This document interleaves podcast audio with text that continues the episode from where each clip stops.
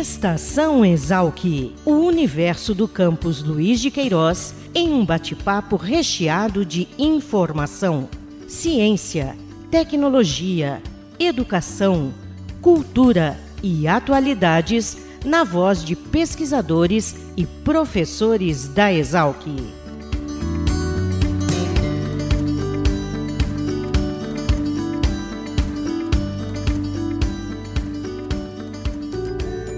Olá, bem-vindos ao episódio 113 do Estação Exalc. Eu sou Caio Albuquerque e neste episódio falaremos sobre estudos desenvolvidos na Exalc aqui da USP em Piracicaba que podem melhorar os índices de produtividade da soja. Mais especificamente, nosso bate-papo abordará dois trabalhos premiados no nono Congresso Brasileiro de Soja e Mercosoja 2022, Evento ocorrido agora no mês de maio de 2022 em Foz do Iguaçu, lá no estado do Paraná. Por isso, convidamos o professor Francisco Guilhem Gomes Júnior, do Departamento de Produção Vegetal, e a agrônoma Maiara de Oliveira, doutorando em Genética e Melhoramento de Plantas. Tudo bem com vocês? Eu queria agradecer primeiro por participarem conosco. Olá, Caio. Agradeço pelo convite para participar desse podcast e gostaria de dizer que é uma satisfação estar aqui com você e com todos os ouvintes é, do Estação Exalc. Bom dia, Caio. Bom dia a todos. É, eu que gostaria de agradecer pela oportunidade e é um grande prazer poder falar um pouco do trabalho, desse trabalho que eu desenvolvi durante meu doutorado. Bacana. O trabalho coordenado pelo professor Francisco investigou o uso de termografia por infravermelho a avaliação de sementes de soja. Professor, explica para a nossa audiência o conceito de termografia por infravermelho e o que é que vocês buscaram nesse estudo. Caio, o funcionamento da termografia por infravermelho é bastante simples. Né? Então, a termografia nada mais é do que o registro gráfico da radiação infravermelha que é emitida pela superfície de um objeto. Então, esse registro ele é feito com auxílio de câmeras térmicas capazes aí de ler essa radiação em cada ponto né, do objeto e então criar uma imagem cuja coloração é, seria proporcional aí à intensidade da temperatura nesses pontos. Né? Então, todo objeto que tem temperatura aí acima de zero Kelvin, né? ou seja, chamado de zero absoluto, ou na escala Celsius, né, do menos 273, então todo, toda matéria né, que tem temperatura acima de menos 273 vai emitir radiação térmica. Então, partindo-se desse princípio, né, é, se a gente colocar um, um tecido biológico ou uma, um material inerte, todos esses materiais eles vão emitir é um tipo de radiação térmica que pode ser, então, é, quantificada né, e obtida uma imagem.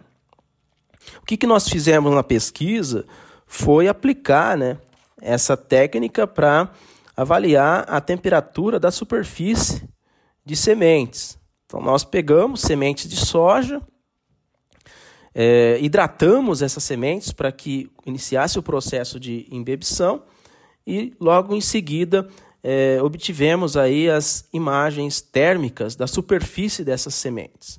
Então, nós comparamos amostras diferentes, né, de diferentes lotes de semente de soja, é, sabidamente, né, com diferenças aí de vigor, e avaliamos, né, essa, essa, quantificamos essa temperatura na superfície.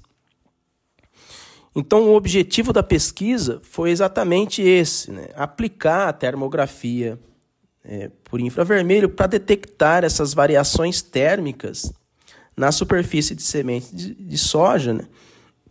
e avaliar a eficiência dessa técnica para discriminar aí os lotes de acordo com os diferentes níveis de vigor.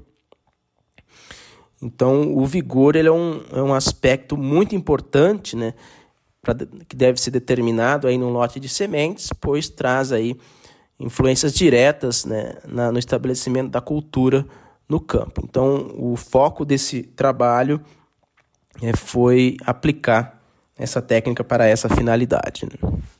agora com a Maiara. Maiara, conta para a gente qual foi o objetivo do seu estudo que recebeu o prêmio de melhor trabalho na categoria pós-graduação no nono Congresso Brasileiro da Soja.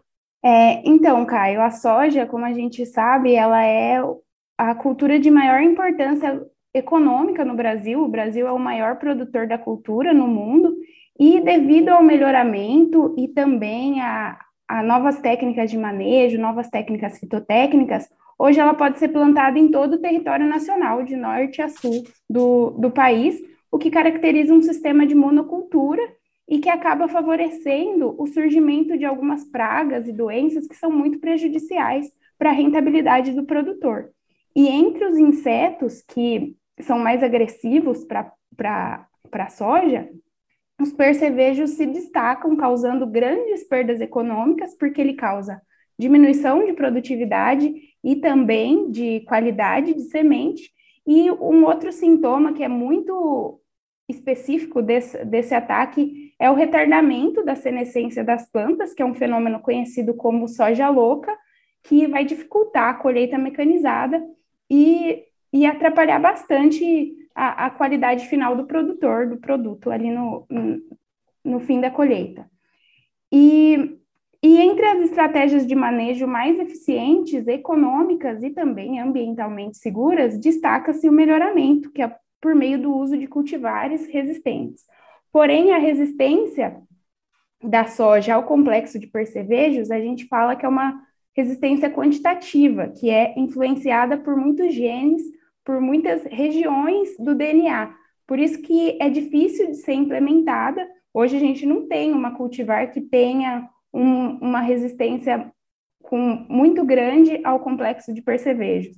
Então, o que a gente tenta é entender como é a arquitetura genética da resistência. A gente tem que decifrar o DNA da soja para encontrar quais as regiões que, que estão ligadas com a resistência para facilitar o melhoramento. Sabendo essas informações, o melhorista consegue saber como vai conduzir melhor o seu programa. E além disso, por ser uma característica complexa, a fenotipagem, que é a avaliação no campo, você ir lá e ver se a planta é resistente ou suscetível, ela é bastante trabalhosa, o que acaba sendo difícil. Hoje, a fenotipagem ela é o principal gargalo, em geral, do melhoramento todo para várias características, porque ela é, ela é realizada por meio de medições manuais, visuais, que são muito demoradas e imprecisas, justamente pelo grande número de genótipos que a gente uh, avalia no campo. Então, Devido a esses fatores, é, esse estudo teve como objetivo principal identificar regiões do genoma da soja que estão envolvidos na, na resistência ao complexo de percevejos através de um estudo de seleção genômica ampla, de associação genômica ampla, que vai esse estudo ele vai identificar a correlação entre o fenótipo de interesse e o genótipo. Então, o fenótipo é aquilo que a gente vê no campo e o genótipo é o DNA da soja. E, além disso, eu incorporei dados de imagens obtidas por um veículo aéreo não tripulado, conhecido como drone, e isso tudo com o objetivo de auxiliar no desenvolvimento de, de genótipos de soja mais resistentes ao complexo de percevejos e também que tenham um alto potencial agronômico, uma alta produtividade. Mayara, quais foram os principais resultados e como é que esses resultados podem ajudar a cadeia da soja? Então, a, a gente identificou um total de 22 SNPs, ou seja, 22 regiões que provavelmente estão ligadas à resistência ao percevejos. Essas 20, esses 22 SNPs, eles foram encontrados nos diferentes cromossomos da soja, associados às características avaliadas, e a gente pode destacar três cromossomos o cromossomo 1, o 6 e o 15, que apresenta regiões uh, interessantes para diversas características e que já foram relatados em outros estudos que essas regiões elas possuem, possuem papéis uh, cruciais, muito importantes na resistência a percevejo. Então, do ponto de vista prático, é, essas regiões elas vão poder auxiliar, ajudar os melhoristas na seleção assistida por marcadores podendo ajudar na seleção de genótipos que sejam superiores é, dentro de um programa de melhoramento. Além disso, o uso de, de imagens aéreas, ela se mostrou também bastante promissor, podendo uh, ser usado com bastante eficiência na seleção de, de linhagens de genótipos interessantes, o que possibilita a identificação de genótipos importantes e de características importantes que muitas vezes nós não conseguimos visualizar a olho nu.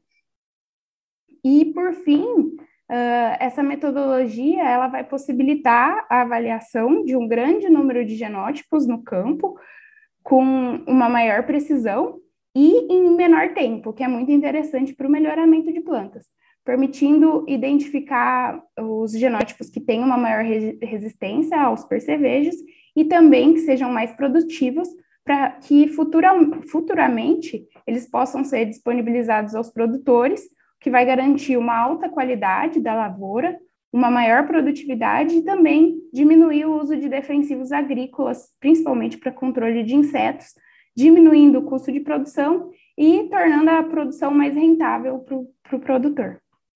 Ok, Mayara, agora vou voltar com o professor Francisco. Professor, quais os principais resultados obtidos e de que maneira o emprego da termografia por infravermelho contribui para a obtenção de sementes mais adaptadas às diversidades do campo? Quando comparamos né, os resultados obtidos aí pelas imagens termográficas, ou seja, é, nós extraímos informações aí sobre temperatura da superfície das sementes. Né? Então, quando nós comparamos essas, né, esses valores de temperatura com os resultados é, de outros testes de vigor, né, que normalmente são utilizados para determinar o vigor de semente de soja, nós verificamos que aquelas sementes né, provenientes dos lotes de menor vigor é, apresentavam temperatura da superfície é, mais elevadas em relação às sementes originadas aí dos lotes de mais alto vigor. Então essa, essa técnica ela permitiu né, identificar essas diferenças, né, discriminar aí os, as, os, as sementes né, dos lotes diferença, com diferenças de vigor. Então essa informação é muito interessante né, porque ela pode trazer aí como um, um procedimento, né, um, um teste a mais para que as empresas que comercializam sementes, né, elas possam fazer aí dentro dos seus programas de controle de qualidade, né, e conseguir é, também auxiliar na, na seleção desses melhores lotes, né, os lotes mais vigorosos, é, para serem entregues ou, ou comercializados, né, e disponibilizados aí aos produtores. Então a grande pergunta, né, nesse caso, como é que o produtor se beneficia disso, né? Então é aquilo que eu já falei antes, né? O vigor ele é muito importante é para que você consiga ter o estabelecimento adequado das, das plantas no campo, né? Então as sementes mais vigorosas elas permitem aí que haja uma maior segurança né, em termos de alguma adversidade ambiental, né? Quando, por exemplo, pode acontecer uma seca moderada, né? Ali durante a, etapa de semeadura ou, ou até mesmo uma condição de temperatura um pouco mais baixa, essas sementes mais vigorosas, elas conseguem então é, resistir mais a essas condições, né? E ainda assim conseguir ter uma boa emergência de plantas. Então é como se fosse um seguro, né? Para essas condições. Então, a, a, o vigor da semente ele é, é muito importante né, de ser determinado para que consiga é, a, é, a garantir né, esse maior potencial né, de ter uma emergência e rápida e uniforme das plântulas no campo e assegurar aí a produtividade. Por quê? Porque a produtividade da cultura da soja né, e de qualquer outra cultura né, é, é determinada é, principalmente pela população de plantas. Se você tem um adequado estabelecimento de plantas na área, né, é, você está aproveitando aquele espaço né, no seu potencial máximo. Né. com relação a essa distribuição de plantas. Então, o vigor, a principal importância né, de utilizar uma semente de alto vigor seria para que garantir aí esse estabelecimento né, adequado das plantas no campo, né, e, e, consequentemente aí trazer aí perspectivas para uma, uma alta produtividade, né. Então, basicamente isso, né, a importância desse trabalho. Legal, professor Francisco, Maiara, eu agradeço pela contribuição em fazer conosco este episódio do Estação Exalc e gostaria que vocês ficassem à vontade para considerações finais. É, ah, queria agradecer principalmente ao meu orientador, o José Baldim Pinheiro, do Departamento de Genética aqui da Exalc, por todo o apoio, o auxílio que foi essencial para desenvolver esse estudo. Também ao meu grupo de pesquisa, o Laboratório de Diversidade Genética e Melhoramento de Plantas, meus amigos que me auxiliaram nos dias cansativos de plantio, avaliação e colheita, eu tenho certeza que sem esse apoio, é, esse trabalho não teria sido desenvolvido. Uh, um agradecimento especial também pela colaboração do Laboratório de Manejo Integrados de Pragas, do Departamento de Entomologia da Exalc, por todo o auxílio e cuidado na aquisição das imagens que eu utilizei nesse trabalho, o CNPq, pela concessão da Bolsa de Estudo, e por fim, dizer que esse trabalho é só mais uma página dos nossos estudos, do nosso grupo. O, o nosso laboratório é um dos pioneiros nessa linha de pesquisa e esperamos que, em breve, uh, a gente ofereça alguns resultados mais práticos e concretos que vão poder auxiliar efetivamente a agricultura e a, e a sociedade diretamente. Caio, agradeço novamente pela oportunidade de estar participando desse podcast e também aí agradecer aos, né, aos parceiros, né, aos amigos aí que participaram dessa, do desenvolvimento dessa pesquisa, né, os, os colaboradores, né, e as agências de fomento, né, ao CNPq e a FAPESP. Então a importância que tem aí né, desse, do suporte financeiro dessas agências para que possamos então conduzir essas pesquisas. Né. Então, o laboratório de análise de imagens aqui do Departamento de Produção Vegetal da, da Exalc, ele é pioneiro na, no desenvolvimento de pesquisas envolvendo técnicas de análise de imagens aplicadas aí para avaliação de sementes e plântulas. E esse foi mais um trabalho, então, que foi desenvolvido aqui no laboratório, né, que tem aí já um bom tempo, né, há mais de 20 anos, né, o laboratório aí que foi financiado com recursos da FAPESP, né? Então, há mais de 20 anos já vem desenvolvendo pesquisas né, nessa linha e que tem contribuído aí para né, a avaliação, aí, aprimoramento né, da avaliação da qualidade de sementes e trazendo aí resultados aí positivos para o produtor também. Né? Então, muito obrigado né, pela oportunidade e também aí você ouvinte, muito obrigado por ter aí nos acompanhado.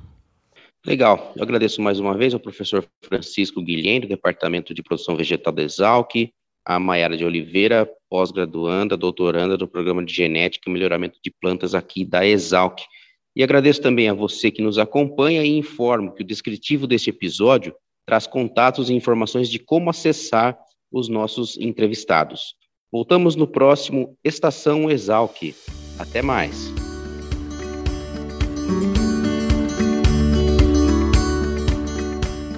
Estação Exalc, o podcast da Escola Superior de Agricultura Luiz de Queiroz, uma produção da Divisão de Comunicação da Exalc. Acompanhe nossa programação pelo site exalc.usp.br.